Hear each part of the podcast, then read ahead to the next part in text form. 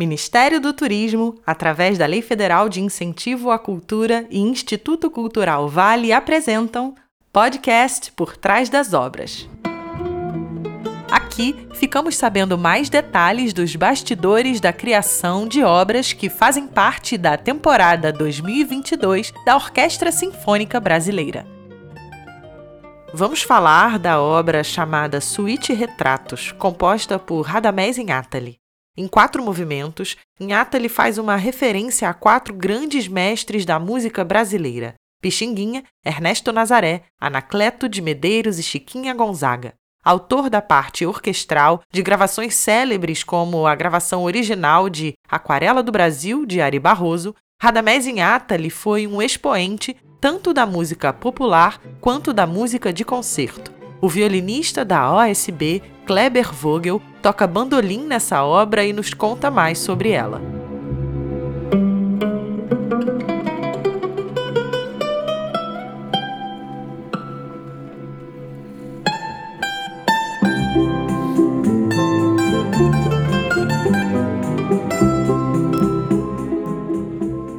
Meu primeiro contato com a obra de Radamés foi quando criança. Quem foi criança nos anos 60 vai lembrar da coleção de disquinhos, que era aqueles disquinhos coloridos que, que vendia na banca de jornal, tudo.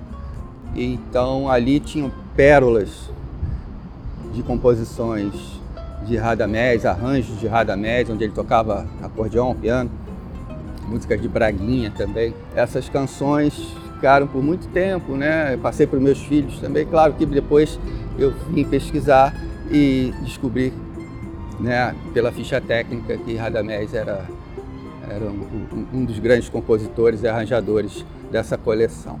Radamés ele tinha um pé na música popular e um outro na música erudita. E ele usava na música erudita elementos da música popular. Em 2014 eu tive a oportunidade de tocar o concerto para bandolim e orquestra do Radamés, que ele dedicou a Joel Nascimento, e recentemente a suíte Retratos.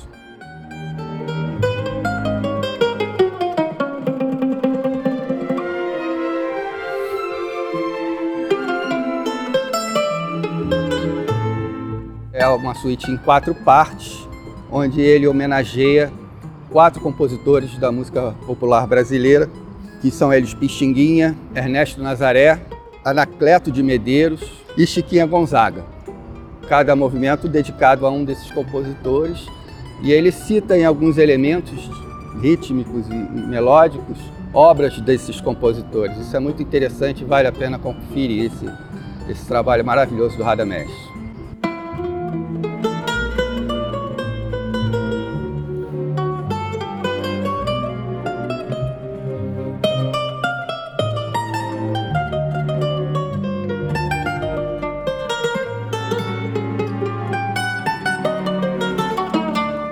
Minha relação com, com esses dois instrumentos, né, violino e, e bandolim, foi por conta do meu avô, que veio da Alemanha, e ele trouxe na bagagem um bandolim e um violino.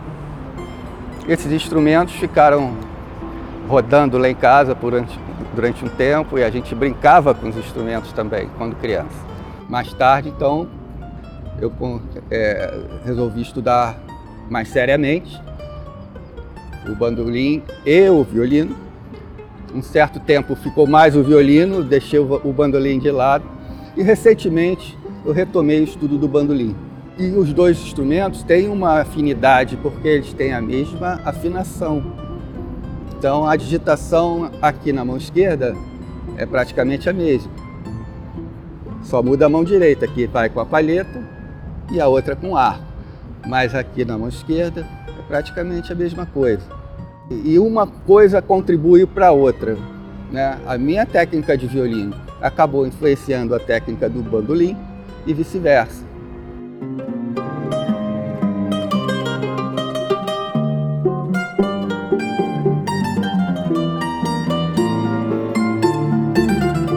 Embora ele não seja um instrumento integrante da orquestra clássica, o bandolim tem uma história com a música clássica que remonta a séculos, né? Beethoven escreveu para bandolim, Vivaldi escreveu para bandolim, Scarlatti escreveu para bandolim, Paganini escreveu para bandolim e muitos outros compositores clássicos. Então, um instrumento que já vem de muito tempo, né?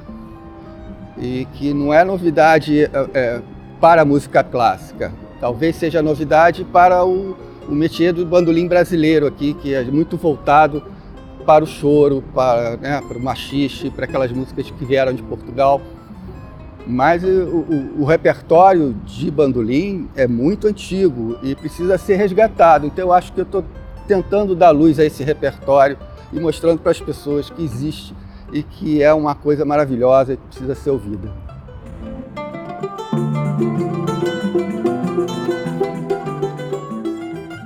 Mantenedor Instituto Cultural Vale. Patrocinador Master NTS. Patrocinador Brookfield. Copatrocinadores Vibra, Sérgio Bermudes Advogados e Telemon. Apoio Cultural BMA Advogados, Icatu, HIG Capital, Companhia de Navegação Norsul, Veirano Advogados, DASA Oncologia, MRU, Elo Contadores e Consultores, Cultura Inglesa, JGP e Oncoclínicas.